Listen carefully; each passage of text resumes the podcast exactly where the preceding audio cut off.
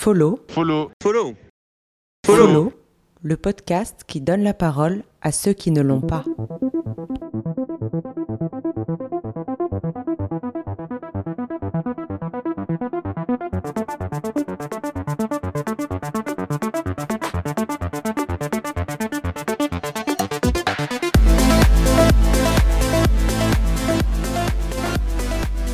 Dans cette première série, je me suis intéressée aux témoignages des personnes ayant vécu un parcours de réinsertion après une ou plusieurs peines de prison.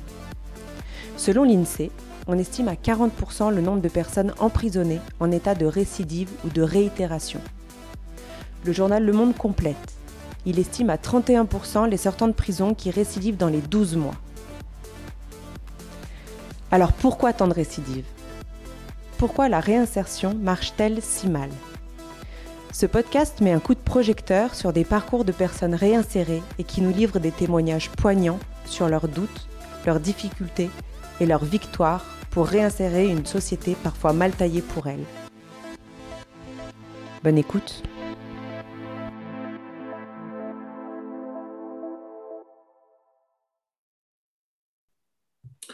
Donc, euh, pour me présenter, je suis donc euh, Karim Mokhtari et euh, je suis le directeur pour l'association euh, Sans Mur, avec laquelle j'interviens en prison. Euh, je suis aussi un ancien détenu et un ancien jeune euh, en conflit avec la loi.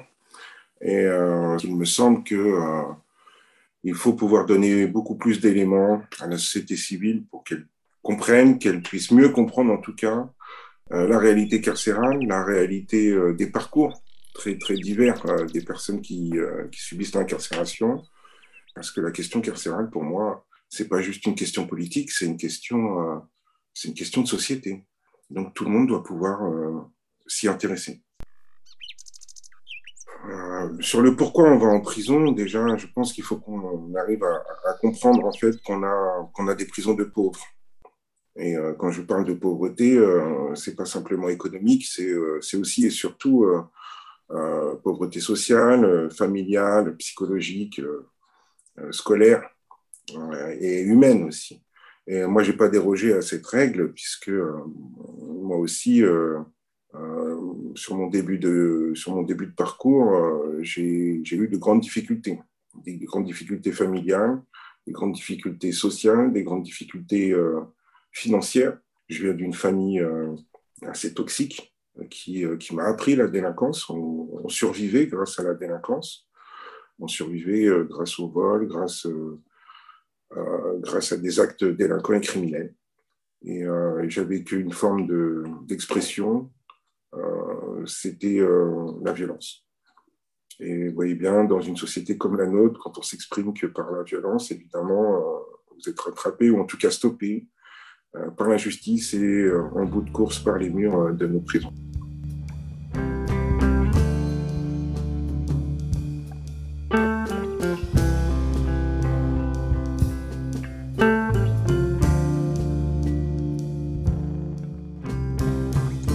Chose que j'ai vécu euh, par rapport à la prison, c'est d'avoir un choc.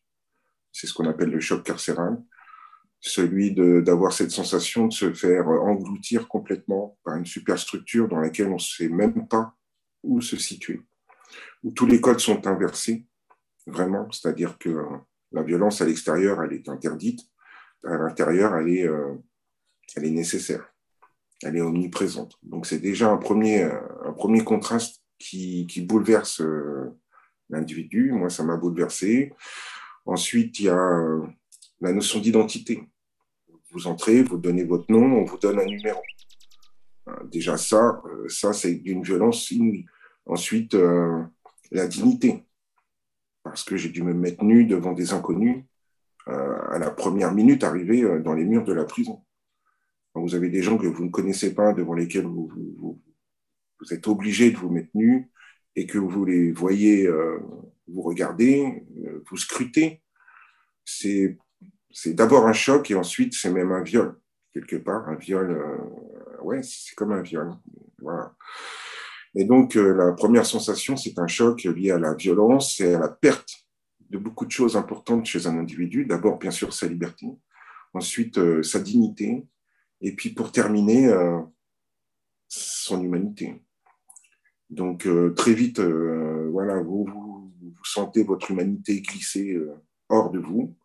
Vous vous sentez comme si vous étiez dématérialisé complètement. Vous êtes un numéro comme, qui participe à un flux, comme si on mettait des chiffres dans un tableau Excel de manière impersonnelle.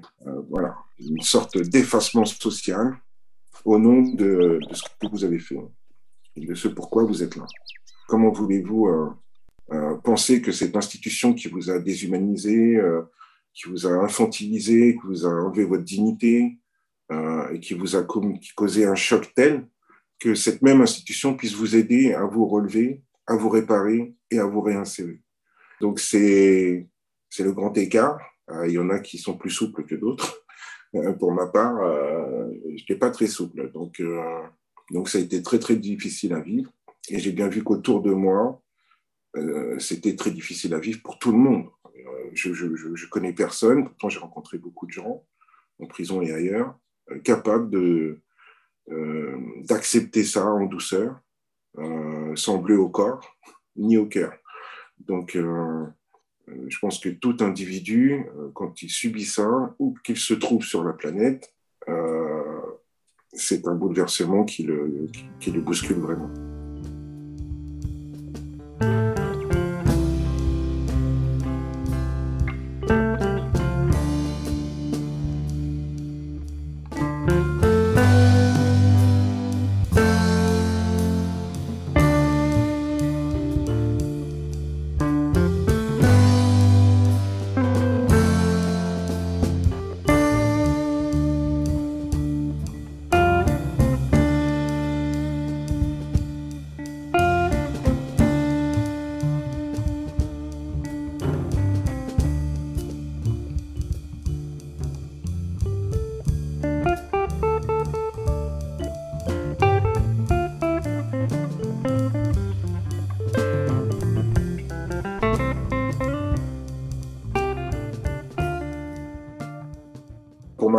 J'étais en addiction en entrant en prison, donc euh, tabac, cannabis.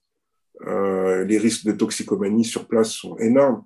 Il y a 80% de personnes qui sont quasi toxicomanes, euh, qui l'étaient à l'extérieur et qui renforcent ça à l'intérieur. D'autres qui n'avaient jamais touché un doliprane dehors et qui deviennent complètement toxico au substitut à l'héroïne, par exemple. Donc, les risques de basculer, les risques de dépression, les risques de suicide, les risques de violence sont quotidiens. La tentation euh, de, s'évader par euh, l'aspect chimique, on va dire, euh, ou médicamenteux, il est fort parce que le moral, il n'est pas toujours au beau fixe et par l'intérieur, tout est exacerbé. Tout ce que vous pouvez ressentir à l'extérieur en termes de mal-être, c'est complètement exacerbé à l'intérieur. Donc, euh, une mauvaise nouvelle dehors, euh, bon, vous allez euh, chez un ami, vous allez boire un verre, vous faites un truc, voilà, vous changez les idées. À l'intérieur, vous êtes dans vos 9 mètres carrés, et cette mauvaise nouvelle, elle, elle prend toute la place. D'abord, je n'ai pas été condamné tout de suite. C'est ça aussi qui participe un petit peu à la perversité du système, c'est-à-dire que, a priori, nul n'est censé ignorer la loi et il y a la présomption d'innocence tant que vous n'êtes pas condamné, vous êtes considéré comme innocent. il y en a qui arrivent à le vivre, hein, notamment nos politiques et, euh, certaines élites euh, qui euh, évitent la prison avant d'être avant d'être condamnés. Mais pour les gens du, du, commun du mortel ou les gens du petit peuple, entre guillemets, eh bien, vous allez en prison en attendant qu'on prouve que vous êtes bien coupable. Et donc, vous êtes innocent, mais en même temps, vous êtes coupable. Donc, euh, vous êtes présumé coupable plutôt que présumé innocent et vous vivez la même chose que tous ceux qui sont déjà condamnés. Donc, déjà, en soi, il y a une sorte de. Euh, euh, comme si on avait dévoyé déjà les principes mêmes de la justice à ce moment-là. Vous côtoyez des gens qui sont condamnés et donc bah, c'est tout à fait logique, en tout cas, qu'ils soient, qu'ils soient là pour votre part, eh bien, on considère que vous êtes euh, soit trop dangereux pour continuer d'évoluer en société et que du coup, euh, il, faut, euh, il faut vous enfermer avant.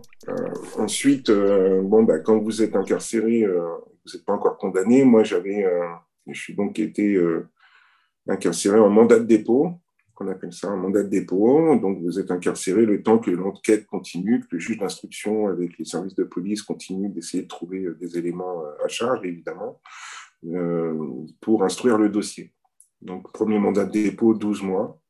12 mois durant lesquels bah, vous n'êtes pas condamné, mais vous êtes quand même en prison et vous vivez l'incarcération de plein fouet.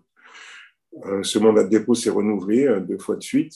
Donc, j'ai eu 36 euh, mois de mandat de dépôt. Donc, durant 36 mois, j'ai été incarcéré sans être condamné.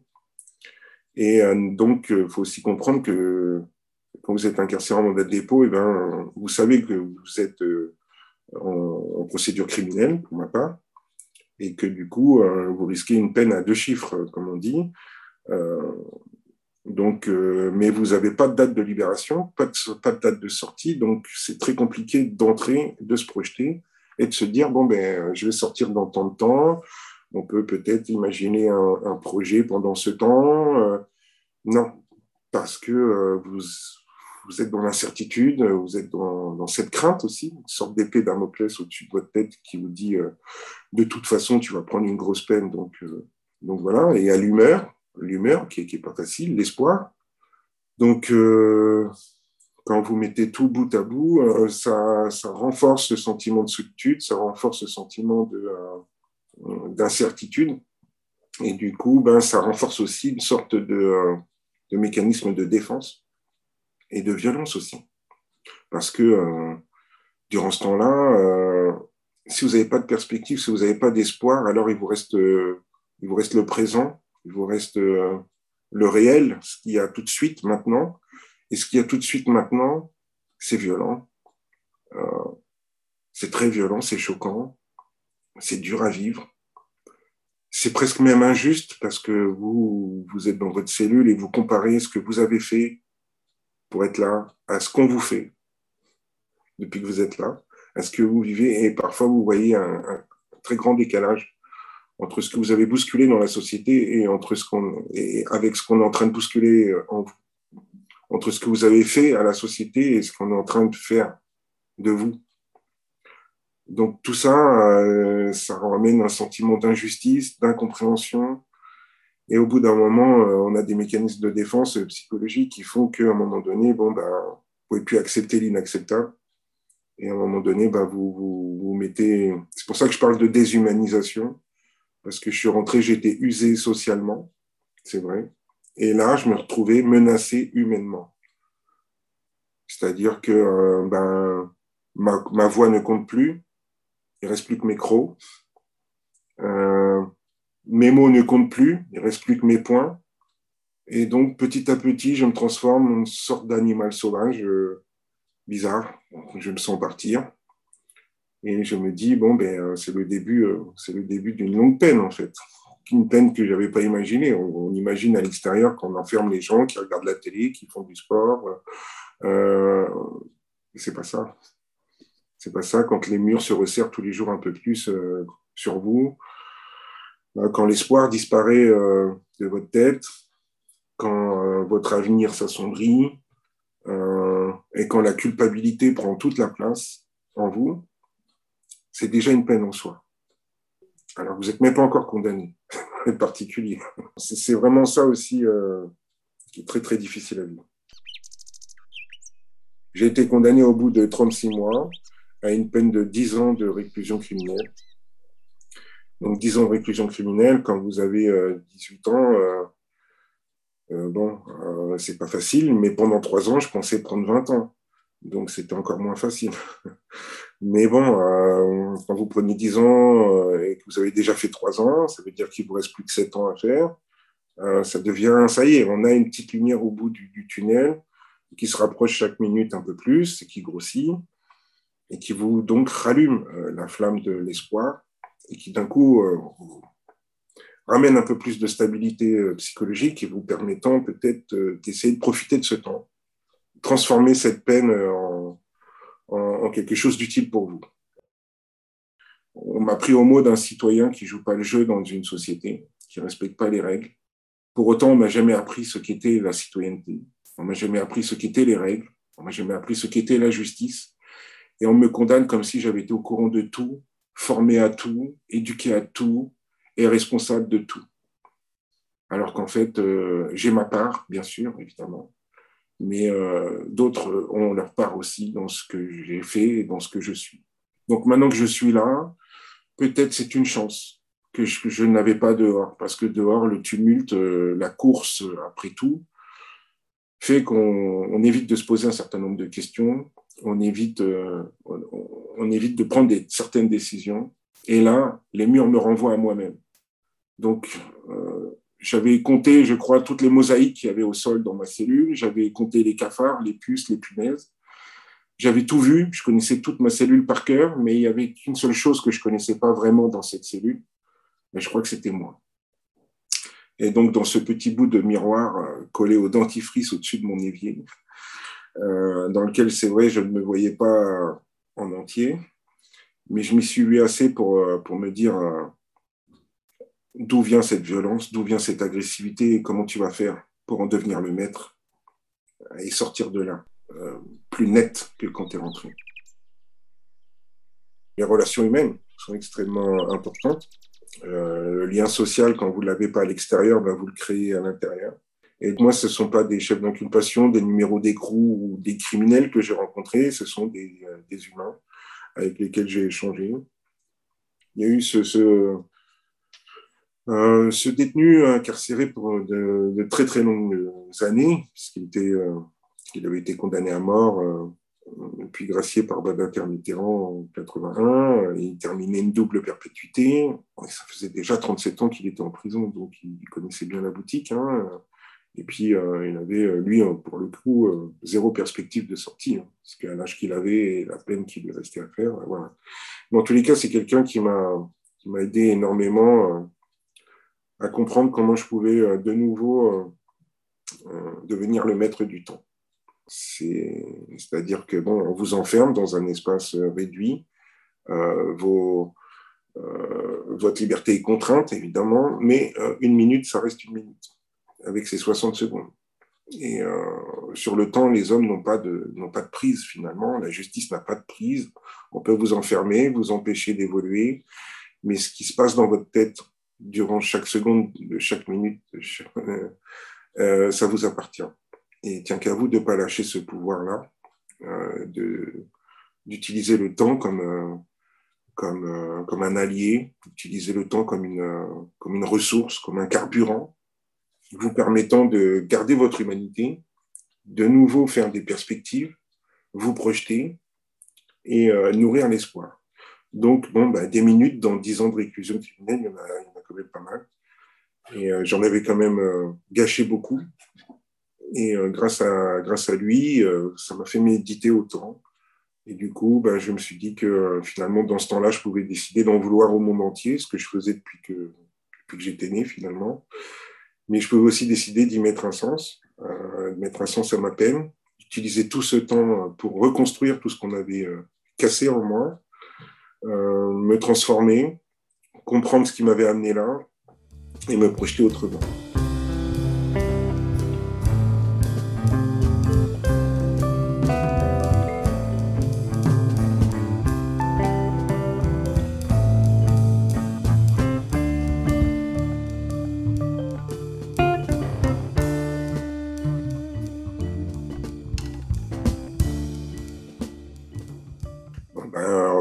Grand-chose hein, de, proposer, même s'il y a beaucoup de gens qui interviennent en prison. Euh, comment ça se passe pour essayer d'utiliser ce temps à profit ben, Déjà, c'est déjà euh, de s'intéresser à ce qui se passe autour de soi. Donc, euh, j'ai vu qu'il y avait quand même des formations, qu'il y avait possibilité de s'inscrire en cours, qu'il y avait possibilité de faire du sport, des activités. Il y avait des listes d'attente extrêmement longues, mais le principe, c'est quand même d'exister dans cette liste d'attente, donc il fallait s'inscrire. Donc d'abord, euh, je me suis inscrit euh, à tout ce qui était proposé. Hein. Je me souviens bien même euh, d'avoir participé au canon d'une chorale chrétienne. Je allé chanter voilà, dans un canon, mais c'était l'occasion de sortir de ma cellule, de rencontrer des gens avec lesquels j'échangeais pas et de me déconnecter de cette réalité. Ensuite, bon, ben, il y a beaucoup de CEPIP, mais il y a surtout beaucoup de détenus par CEPIP. Le CEPIP, c'est conseiller pénitentiaires d'insertion et de probation. Ce sont donc euh, des travailleurs sociaux en charge de euh, l'accompagnement des, personnes notamment condamnées. donc les aider à, construire un, projet de réinsertion réaliste et réalisable. Euh, mais bon, euh, ils sont 1 pour 80, 100, 120, parfois même 160 détenus, donc ils sont vraiment débordés. Autant vous dire qu'il vaut mieux venir avec déjà un projet euh, bien dessiné. Mais pour ma part, je n'ai pas pu bénéficier correctement du, de l'accompagnement de, des conseillers de probation parce que j'étais DPS. Donc DPS, c'est donc un détenu particulièrement surveillé. C'était dû à ma capacité à fédérer un groupe et à l'orienter vers un objectif commun. Quand vous avez un profil comme ça en, prison, eh bien, on vous transfère très régulièrement, pas que vous puissiez prendre vos marques et que vous puissiez euh, euh, être à l'initiative d'un mouvement collectif ou euh, quelconque bouleversement dans, dans l'organisation sécuritaire de la prison. Donc, du coup, on vous transfère beaucoup, ce qui fait que ce n'est pas évident d'entreprendre des démarches à l'intérieur.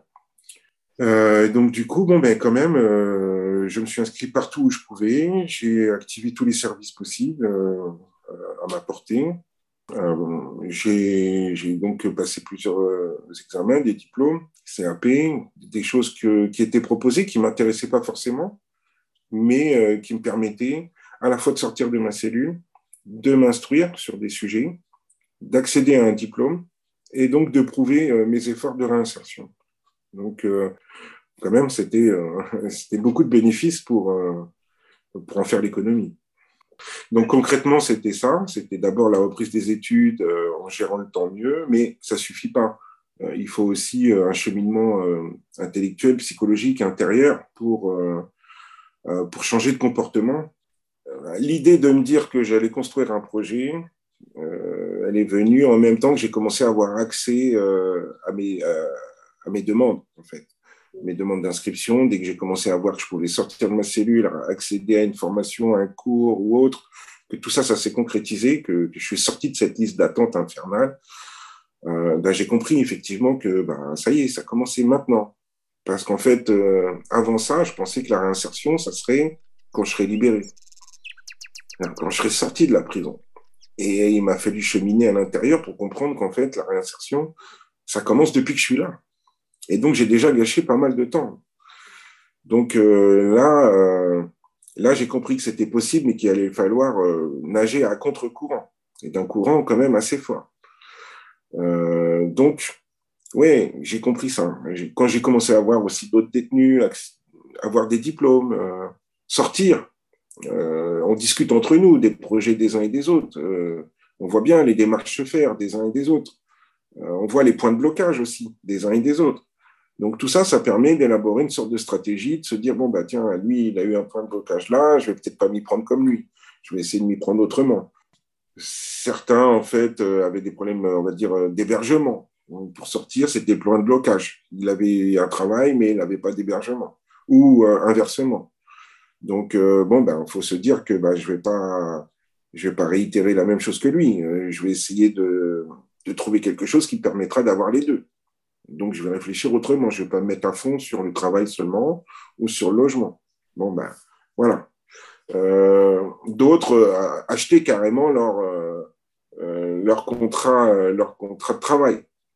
Donc, c'était aussi là pour moi de me dire bon, ben, si, si je trouve quelque chose, il faut que ce soit quelque chose de clair, de net, de précis. que, que ce ne soit pas de la tricherie, en fait. Il faut trouver de la sincérité dans sa propre démarche. C'est pas sortir pour sortir, c'est sortir pour ne jamais revenir. Donc une euh, entrée en désistance sincère, et pas en faisant semblant, en utilisant ses compétences délinquantes au service de, la réinsertion. Ça marche pas comme ça. Donc voilà, on commence à élaborer euh, une sorte de stratégie personnelle, euh, institutionnelle aussi, avec l'institution carcérale, de se dire bon ben, il y a une façon de marcher ici, et donc ça sert à rien que je marche autrement. Donc, euh, les provocations, que ce soit du personnel ou euh, de mes co-détenus, il faut savoir les gérer.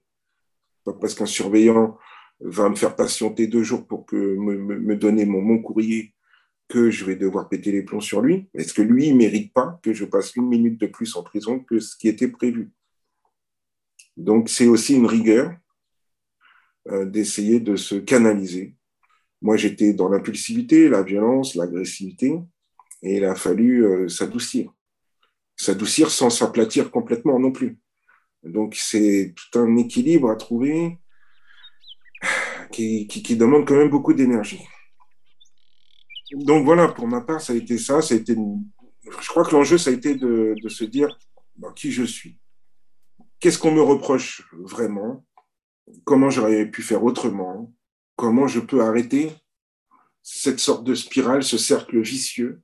Comment je peux l'inverser Voilà, en fait, c'était des réflexions d'abord euh, très philosophiques, euh, spirituelles même parfois, d'essayer de me dire, bon, comment le monde marche Je vois bien qu'il y a le jour, il y a la nuit, il y a le soleil, il y a la lune, il y a les hommes, il y a les femmes, il y a la mort, il y a la vie, il y a l'amour, il y a la haine.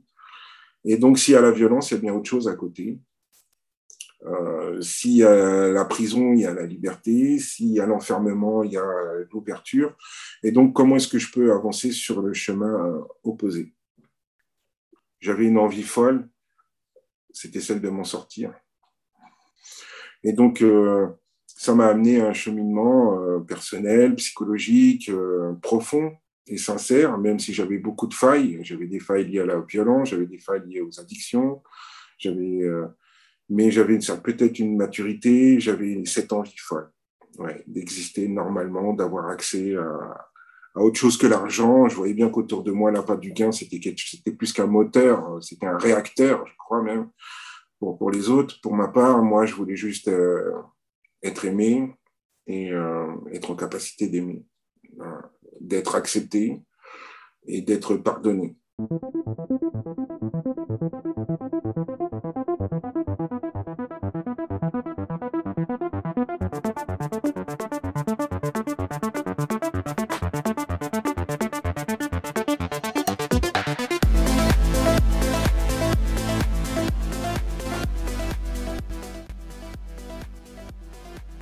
La suite de l'histoire de Karim vous sera présentée dans le prochain épisode. J'espère que vous avez apprécié cette écoute. Je suis Colline Salzman, j'ai réalisé ce podcast en 2022. Si vous souhaitez me joindre pour des suggestions ou des commentaires, mon adresse mail est colline.follow, Il ne me reste plus qu'à vous souhaiter une excellente journée. À bientôt!